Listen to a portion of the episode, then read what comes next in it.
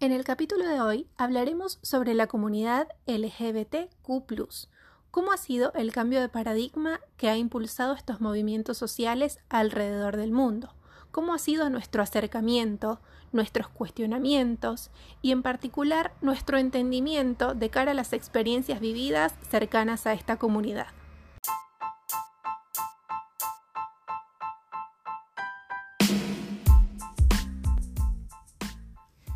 ¿Cómo describes la sensación que te causa el estar rodeado de amigos en un lugar íntimo? Frente a ellos, somos únicos, vulnerables, transparentes. Vemos en sus miradas el reflejo del fluir de la vida y nos ubicamos en ese presente.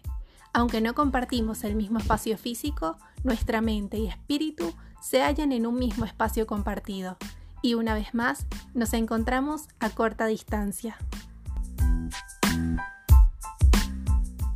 Hola, ¿qué tal amigos? ¿Cómo están? Bienvenidos a un nuevo episodio de A Corta Distancia. Acá les habla Paola desde Buenos Aires. Me encuentro con mis amigas virtualmente, con Endrina que está desde Brasil, con Ana María que está desde Nueva York, con Margen que se encuentra en Buenos Aires igual que yo y con Valeria que nos acompaña desde Venezuela. ¿Cómo están? Hola Paola. Bueno, saben que antes de que comenzáramos esta grabación, eh, nosotros también venimos teniendo otras conversaciones, no únicamente de lo que vamos a grabar aquí en el podcast. Y una de las cosas que me tenía pensando es lo mucho que venimos reflexionando a raíz de como que todo el panorama global que está sucediendo, o sea, no solamente la cuarentena, sino muchísimas otras situaciones que igual nos siguen afectando y, a los que le seguimos eh, como que enfocando nuestra atención y nuestro punto de reflexión. Em, y una de esas conversaciones que venimos teniendo a raíz del mes anterior, em, bueno, a raíz del mes de junio, fue justamente pues la conversación en, en, torno a la comunidad LGBT, Q y FLAF. Em, y de qué opinamos nosotras al respecto, cómo fuimos creciendo o cambiando nuestra forma de ver esta comunidad y, y cómo fuimos como consumiendo las noticias en torno a eso. Entonces, me parece que la conversación de hoy va como inclinada a ese aspecto, a esas reflexiones que hemos venido teniendo, no solo a raíz de la cuarentena, sino dentro de la cuarentena, las otras cosas que han seguido pasando y que igual merecen nuestra atención. Totalmente, vale la pena aclarar que, que, bueno, ha sido un periodo también de descubrimiento para nosotras, de investigar muchas cosas que no conocíamos, de entender y aceptar como todo lo que pasa en el mundo y como un poco apropiarnos también de esto. Y ya que estamos teniendo este espacio como amigas para eh, precisamente acortar distancia, que es el propósito del podcast, acortar estas distancias no solo implica eh, las distancias físicas, sino también las distancias ideológicas con respecto a lo que podemos opinar o no acerca de un tema. Entonces, abordar este tema hoy es como de suma importancia para todas eh, y para todos los que nos escuchan también, porque es algo de lo que se está hablando a nivel mundial. Y bueno, nada, es como un espacio para nosotras también de aprendizaje, de descubrimiento, de entendimiento. Eh, y nada, que ojalá les aporte algo lindo también hoy a ustedes que nos escuchan. Sobre todo destacando que ninguna de nosotras que somos cinco nos sentimos eh, representadas directamente por esta comunidad. Sin embargo, eso no quiere decir que dejemos a un lado la realidad que ocurre, como bien lo había dicho Ana, en torno a las noticias y más allá con también seres cercanos que poco a poco iremos descubriendo como sus historias, que de alguna manera dejan un pequeño aporte para justamente, como dijo Pau, acortar distancias entre todos estos saberes, digamos. Eh, yo creo que todas eh, nosotras hemos tenido algún amigo eh, o alguna experiencia que nos tocó por primera vez y con respecto a este tema de la comunidad LGBT, tal vez en aquella época no era tan extenso, sino simplemente se hablaba de una persona gay, a, veces de una forma despectiva, eh, o una persona lesbiana, y cuando nosotros tuvimos pues ese primer, esa primera experiencia con esas personas, pensamos y reflexionamos y bueno, ¿cómo fue toda, cómo llegó todo esto para nosotras? ¿Qué, qué representó? ¿Qué, ¿Cómo lo tomamos? Y cambió un poco nuestra perspectiva desde aquel momento hasta ahora. A mí, ¿sabes con qué lo comparo yo a veces? Que espero no sonar de ninguna manera ofensiva, ni mucho menos, sino que justamente nuestra generación ha estado como en un proceso de cambios muy marcado. Nosotros cuando éramos jóvenes, todos acá tenemos 26 años, cuando estábamos más pequeñas, eh, todavía era la época de jugar con juguetes manuales, no teníamos teléfonos, llegamos a tener teléfonos a los 14, 15 años, entonces empezamos viendo esa transición de la tecnología y la fuimos viviendo, versus las personas que nacieron ya en el nuevo milenio, que como que ya tienen eso incorporado. Em, y como que yo siento que este movimiento de la comunidad LGBT, nosotros como que también crecimos ajenos a esta comunidad y en el proceso de nuestro crecimiento fue como, oh, se ha ido añadiendo y hemos tenido que aprender también en el proceso, que ya yo por ejemplo tengo una hermanita de 18 años que muy probablemente ella ni siquiera tiene esta conversación con sus amigas porque ya es algo que han visto y se ha visualizado mucho en las redes sociales y como que no se cuestionan qué opinan al respecto, pero nosotros estamos como en esa en esa barrera entre lo que era antes, lo que fue durante ese proceso de entender y lo que estamos viviendo ahora. Entonces, no, más allá de, de analizarlo, o, sea, o analizar cómo vemos la comunidad, es también entender que, pues, ha sido un proceso de, crecimiento. Sí, yo no sé si, si es que hemos crecido eh, ajenos a esa realidad, porque por ejemplo, yo tengo eh, una, anécdota muy graciosa y es que crecí en, en, el colegio, por ejemplo, nos estaba en segundo grado y tenía un compañerito que, que, a ver, no sé, se llamaba Pedrito y siempre se ponía en la fila de las niñas desde chiquito, o sea, teníamos, no sé, 8 o 10 años.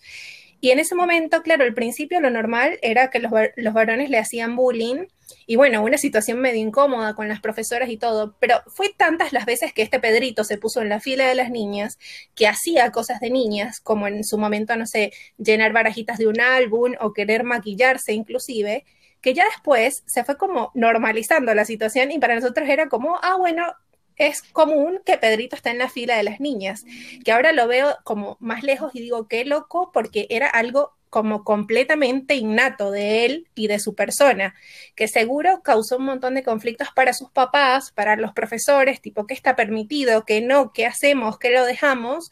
Pero después me acuerdo, no sé, en los actos y en los bailes que teníamos, que él esperaba que la profesora se fuera para ponerse la falda y mostrarnos cómo bailar el joropo. Yo le decía, mamá, no sabes cómo baila Pedrito el joropo con la falda.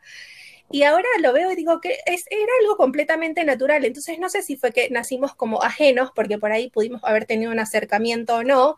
El tema es el reconocimiento de ese grupo de personas y el reconocimiento de esa comunidad, que es aceptar que existen, que antes, o sea, antes por ahí era, bueno, el amigo gay o el amigo raro, y ahora es no, hay, o sea, es una, toda una comunidad que abarca LGBTQI+, pero es el hecho de reconocernos y aceptar que están, que conviven, que son personas como nosotros, eh, solo que tienen, no sé, gustos distintos o por ahí eh, una identidad distinta. Yo creo que también lo que se refiere Ana es que en nuestra época, desde que éramos pequeñas, en la televisión, en las comiquitas, en las caricaturas, en, las series que veíamos de pequeñas, como que no se veía, no se reflejaba eso.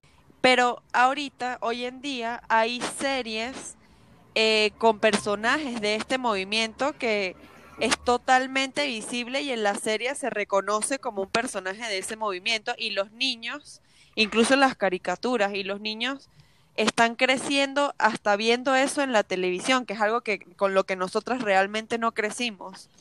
Y por eso para ellos es un poco más normal eh, que para nosotras, que fue que lo fuimos y incluyendo en nuestra vida a medida que íbamos creciendo. También siento que mucho tiene que ver el contexto o la cultura en donde crecimos, porque justamente en Venezuela es, es una cultura que a mucho tiende a ser machista, no es para nada un secreto, y para quienes nos escuchan de otros países que más o menos se empapan en esta temática, eh, allá era muy común tratar despectivamente eh, con, no sé, cualquier cantidad de sobrenombres a una persona de esta tendencia o que se sentía representado por esta comunidad, entonces eso tampoco mucho que no ayudaba a, hacer respetar o hacer querer llegar al punto de lo que se que de las personas que necesitaban ser escuchadas.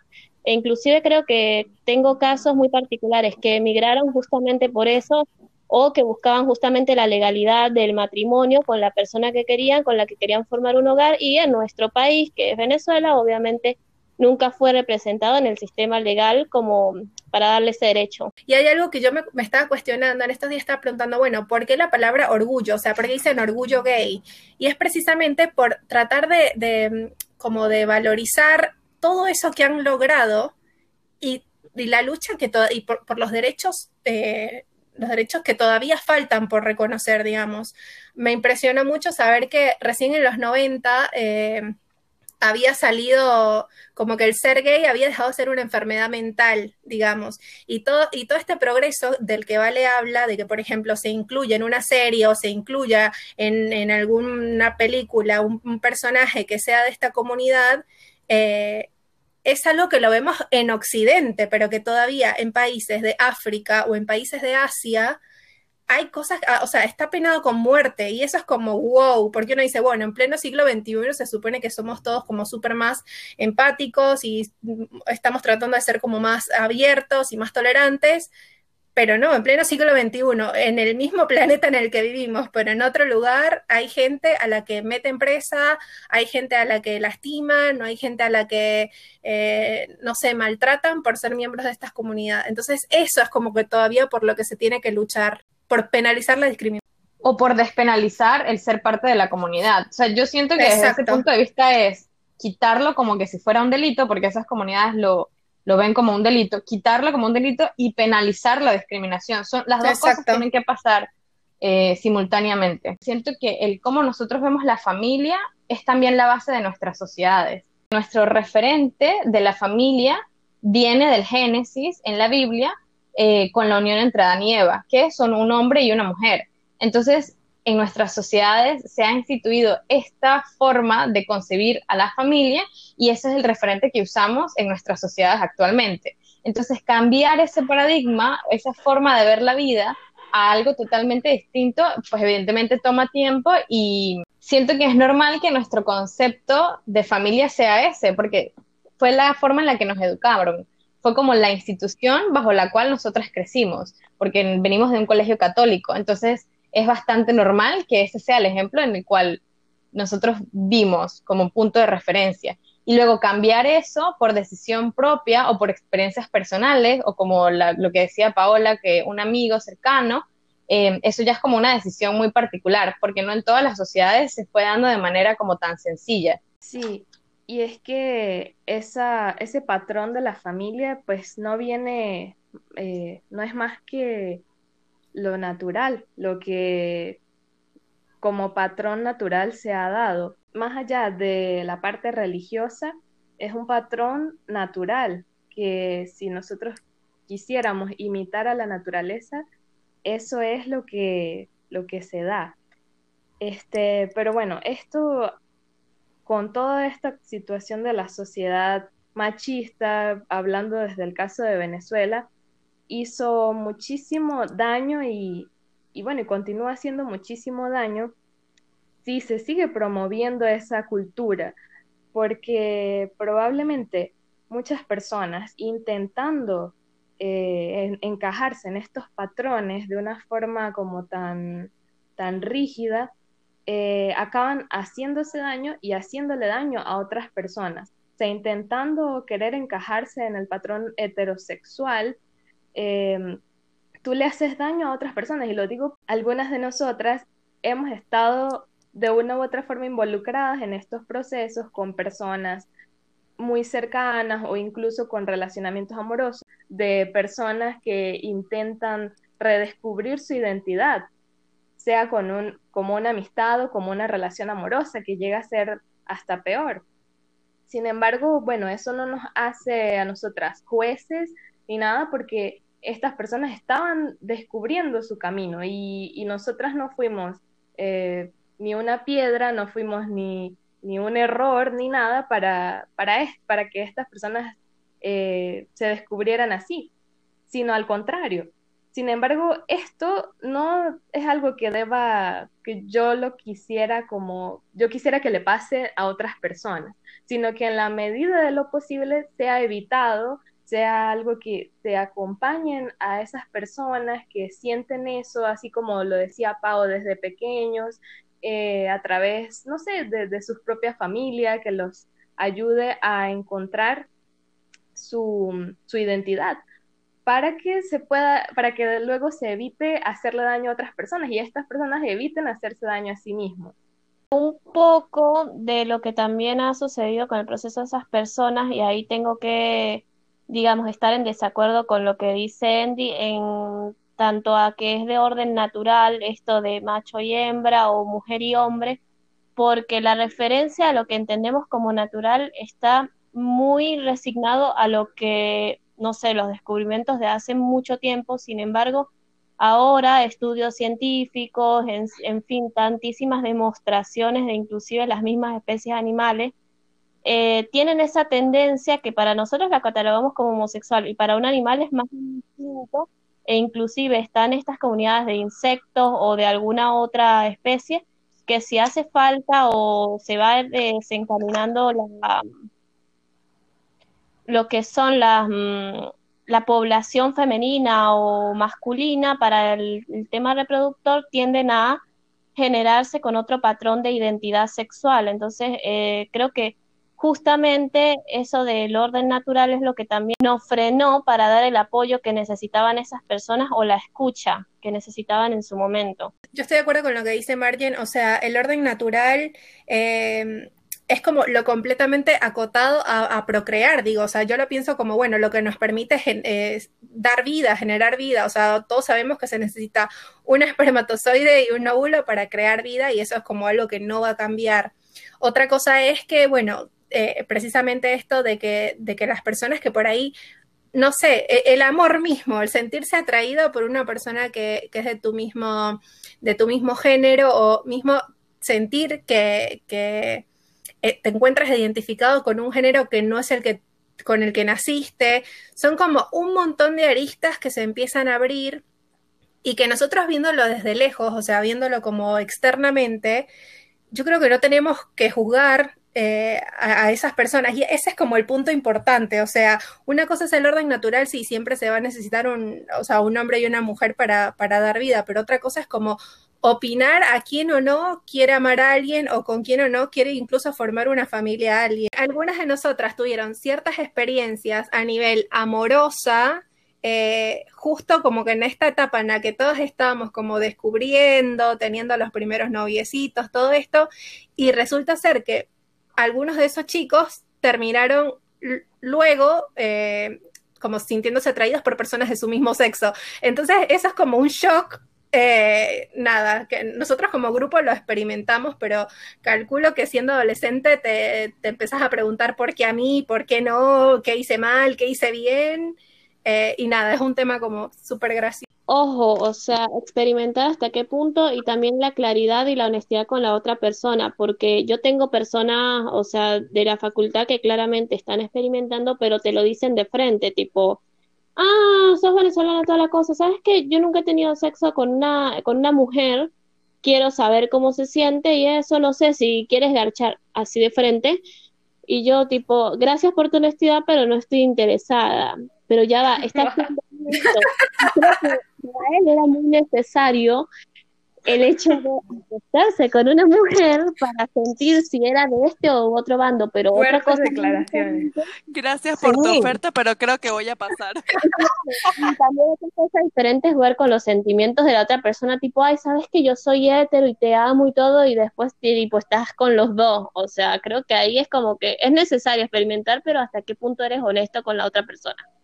No sé, o sea, una cosa es experimentar en ese sentido, pero creo que otra, otra cosa es como lo que mencionó Endry, de cuando uno está en su proceso de autodescubrimiento. Y creo que por eso es importante hablar de este tema, por eso es importante ponerlo sobre la mesa, por eso es importante escuchar nuestras opiniones, entender que hay personas así, reconocerlas, que es justamente lo que estamos haciendo, eh, y reconocer como todos estos grupos que, que integran esta comunidad, porque eso le abre espacio a las nuevas generaciones y a los nuevos chicos y chicas que por ahí están descubriendo quiénes son, por quién se sienten atraídos. Em, y nada, estaban atravesando este proceso que nada, se suele dar justo en la adolescencia, que es un periodo de mil inseguridades, pero yo creo que parte de, lo, que, de lo que pasó con alguna de nosotras, en, particularmente en esas experiencias amorosas fallidas, es porque capaz ellos no tenían ese, ese espacio para, para, hacerlo y para hablar abiertamente de quiénes eran y, y, y de quién gustaban o no. Entonces, claro, se terminan guiando por el molde o por lo que debe ser. Eh, y yo no creo que les haya querido hacer daño a alguien más, o sea, están en su propio proceso de, descubrimiento, así como nosotras estábamos en el, de nosotras mismas. Pero bueno, el hecho de que, de que el mundo sea un poco más amable y, lo entienda y lo reconozca, permite que las personas oculten menos cosas, ¿entendés? O sea, ya no debería ser necesario esto de que salga del closet o que no salga del closet, no, no debería haber closet, de hecho. Eso es lo que pasa. Pau, yo siento que tiene mucho sentido lo que estás diciendo y justamente en el periodo de la adolescencia es cuando estamos viendo así como, ay, me gusta un chico, ya no me da asco pensar que me van a dar un beso, o sea, son como muchas cosas las que implica el ir creciendo y ir como haciendo las paces con todas estas emociones que sentimos, pero también siento que hay dos, dos tipos de personas dentro de este tipo de, movimiento. Las personas que honestamente están tratando de, de, poner en orden lo que sienten y aquellos que, por lo que decía Endry, por tener temor de que la sociedad los juzgue, ellos a propósito tienen una relación con una persona del sexo opuesto para mantener esta fachada y por otro lado están teniendo otro tipo de actividades. Y eso a mí me parece deshonesto en cualquier aspecto, porque es igual a cuando entre dos, dos heterosexuales se engañan. Entonces, por ejemplo, eh, lo que comentaba Henry, yo siento que es algo muy importante como que hacer las paces con esas personas del pasado y también entender que así como ellos estaban en su exploración, nosotros no somos responsables de ello. Porque uno de los pensamientos que se te vienen es decir, bueno, esa persona se volvió gay por mi culpa. Porque si tú eres la última experiencia heterosexual de ese individuo y luego descubres o te cuentan o te dice que le gustan las personas de su mismo sexo, o sea, tú te sientes como que, que hiciste mal, que hice mal. pude haber hecho algo diferente, lo pude haber mantenido. Y yo recuerdo un amigo muy, muy querido que él me decía que, que yo era como la chica que le habría gustado estar y luego de un, par de meses supe que estaba con un chico y me dio mucha alegría porque era como él encontró y e hizo las paces con su identidad. Pero para mí no fue sencillo el decir, bueno, fue o no fue mi culpa, pude haber hecho algo al respecto y siento que así como nosotros tenemos entendimiento hacia ello, también hacer las paces con uno mismo y decir, no, no permites que tu ego hable, porque eso no es algo tuyo, no te pasó a ti, te está sucediendo a ellos y tú eres parte de su proceso y, y lo abrazas y lo entiendes y lo, y lo perdonas si tienes que perdonarlo. Yo estoy totalmente de acuerdo con lo que dices, Ana, pero es que si en su momento es muy difícil entenderlo y verlo de esa manera, obviamente te duele lo que pasa, eh, lo que tú dices, que uno queda como con la culpa de fui yo, o sea, siendo la última pareja heterosexual, es como yo lo llevé a, a eso, fue mi culpa, o sea, hice algo mal, ¿qué, qué fue lo que pasó para que esa persona eh, termine cambiándose de sexo, o sea, cambiando sus gustos? O sea, es como sus gustos sexuales, exacto. Es como que, eh, ¿qué hice mal yo para que esa persona cambiara? Y pues bueno, o sea, realmente a mí la, la única que he tenido con, con este movimiento, porque sinceramente no tengo amigos cercanos o amigas cercanas que, que sean parte de este movimiento. He conocido gente eh, homosexual, pero que me ha caído muy bien y de verdad un o sea, de verdad que unas personas magníficas, demasiado buenas personas y todo, pero no han sido tan cercanas a mí. En cambio, la única experiencia real a este movimiento que he tenido ha sido unos años atrás em, que tuve un novio que no funcionó ni nada, no hubo señas de nada. A los meses de haber terminado, que todavía yo estaba en duelo de, de la ruptura, porque realmente no pasaron muchos meses, me entero que esta persona tenía una pareja de su mismo sexo y que ya se estaba declarando. A mí, en lo personal, nunca me lo ha dicho de frente a estas alturas, ya han pasado, no sé, ¿qué te digo? Casi, no sé, va llegando a los 10 años.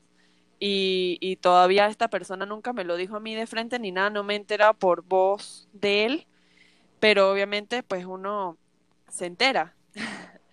y para mí fue muy duro porque aparte me en el momento del duelo, todavía entendiendo el, el por qué la ruptura y me entero que ya tiene otra pareja y que es de su mismo sexo y todo. A mí me, me costó tanto asimilarlo que hasta el día de hoy eh, no he tenido ningún contacto con esa persona y realmente no hablo mucho de esta situación porque me, me había costado mucho asimilarla.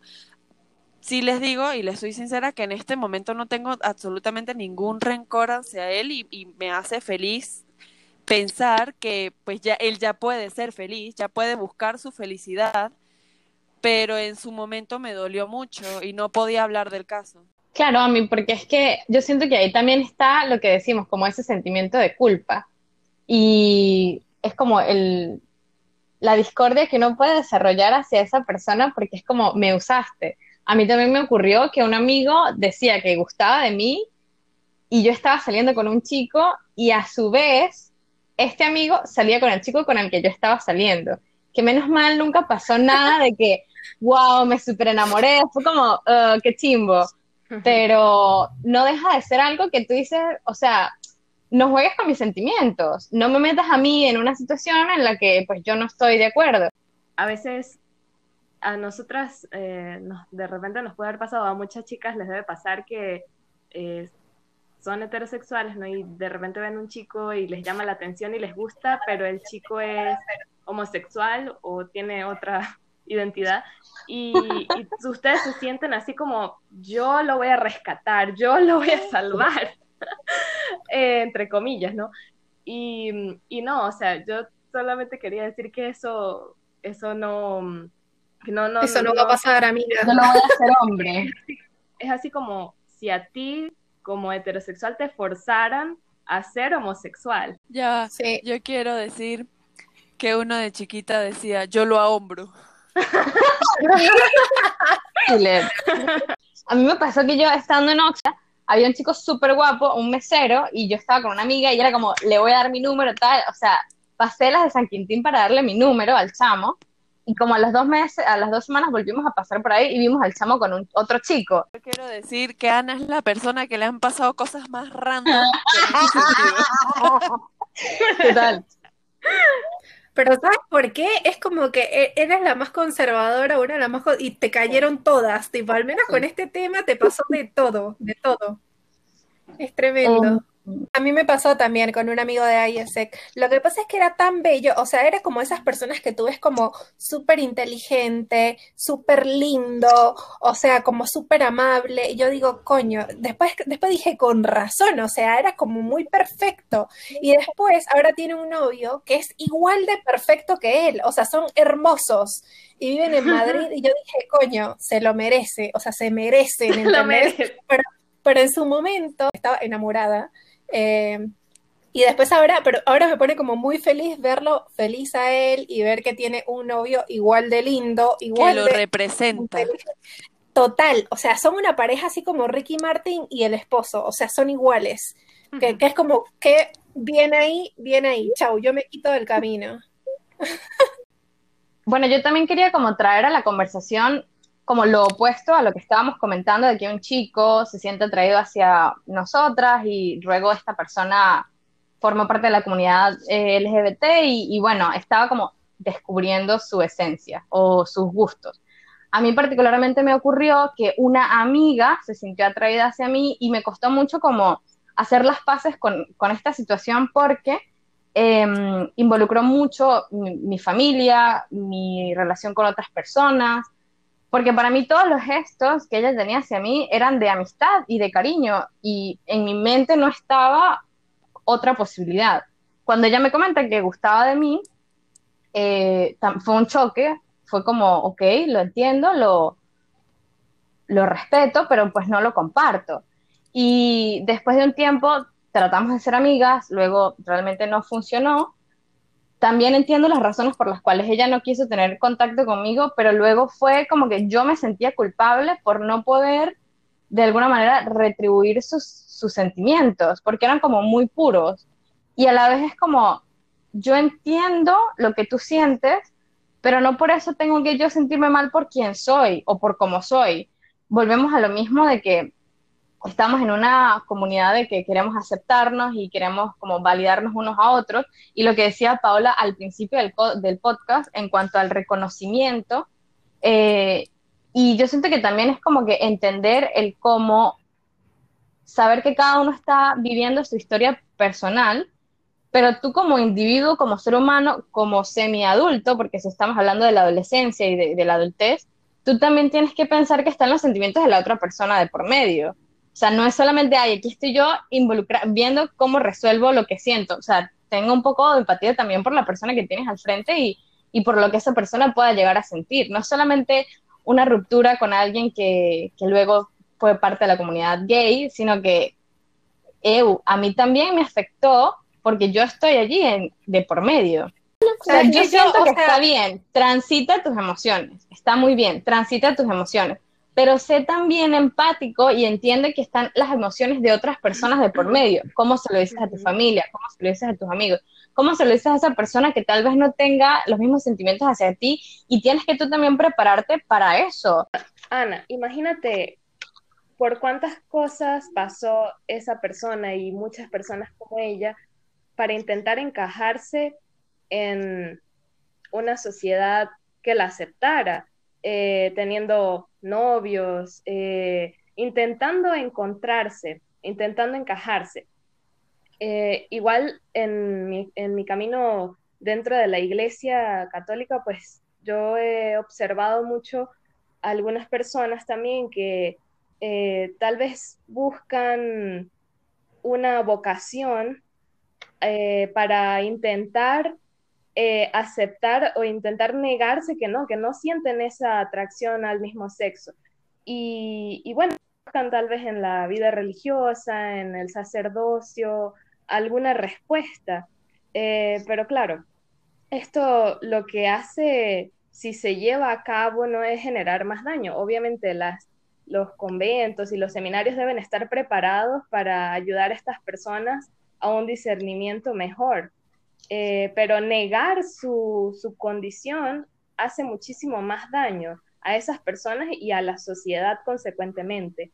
Eh, porque un sacerdote o una persona que pueda que llegue a ese punto sin resolver esa situación antes eh, puede ocasionar grandísimos daños en un, en un futuro, en una comunidad. Yo siento que a mí tu punto de vista desde el aspecto religioso es súper valioso y es cómo la sociedad ve a esas personas. Lo peor de esta situación es que con una persona dentro de la iglesia que cometa ese error, todos los demás caen en el mismo paquete. Y pues esa no es la idea. Estás incluso dañando la institución de la cual estás formando parte para tratar de hacer las paces contigo. A las personas que nos puedan estar escuchando y puedan estar atravesando por este momento de descubrimiento o inclusive que hayan tenido un ser una persona cercana que justamente pasó por todo esto de la mejor o de la peor manera, creo que la invitación es eso, a dejar un poco el egoísmo que viene muchas veces dado por el ego de pensar que el problema solo nos ocurre a nosotros y que realmente no es algo que solo va a afectar a una persona, que pensemos también en cómo se siente el otro, que siempre volvemos y caemos en la misma respuesta para todo. Eh, la empatía y mucho más allá el conocimiento de ponerse en los zapatos del otro y el de poder decir, bueno, si yo estoy pasando por esto, ¿cómo también se siente la otra persona?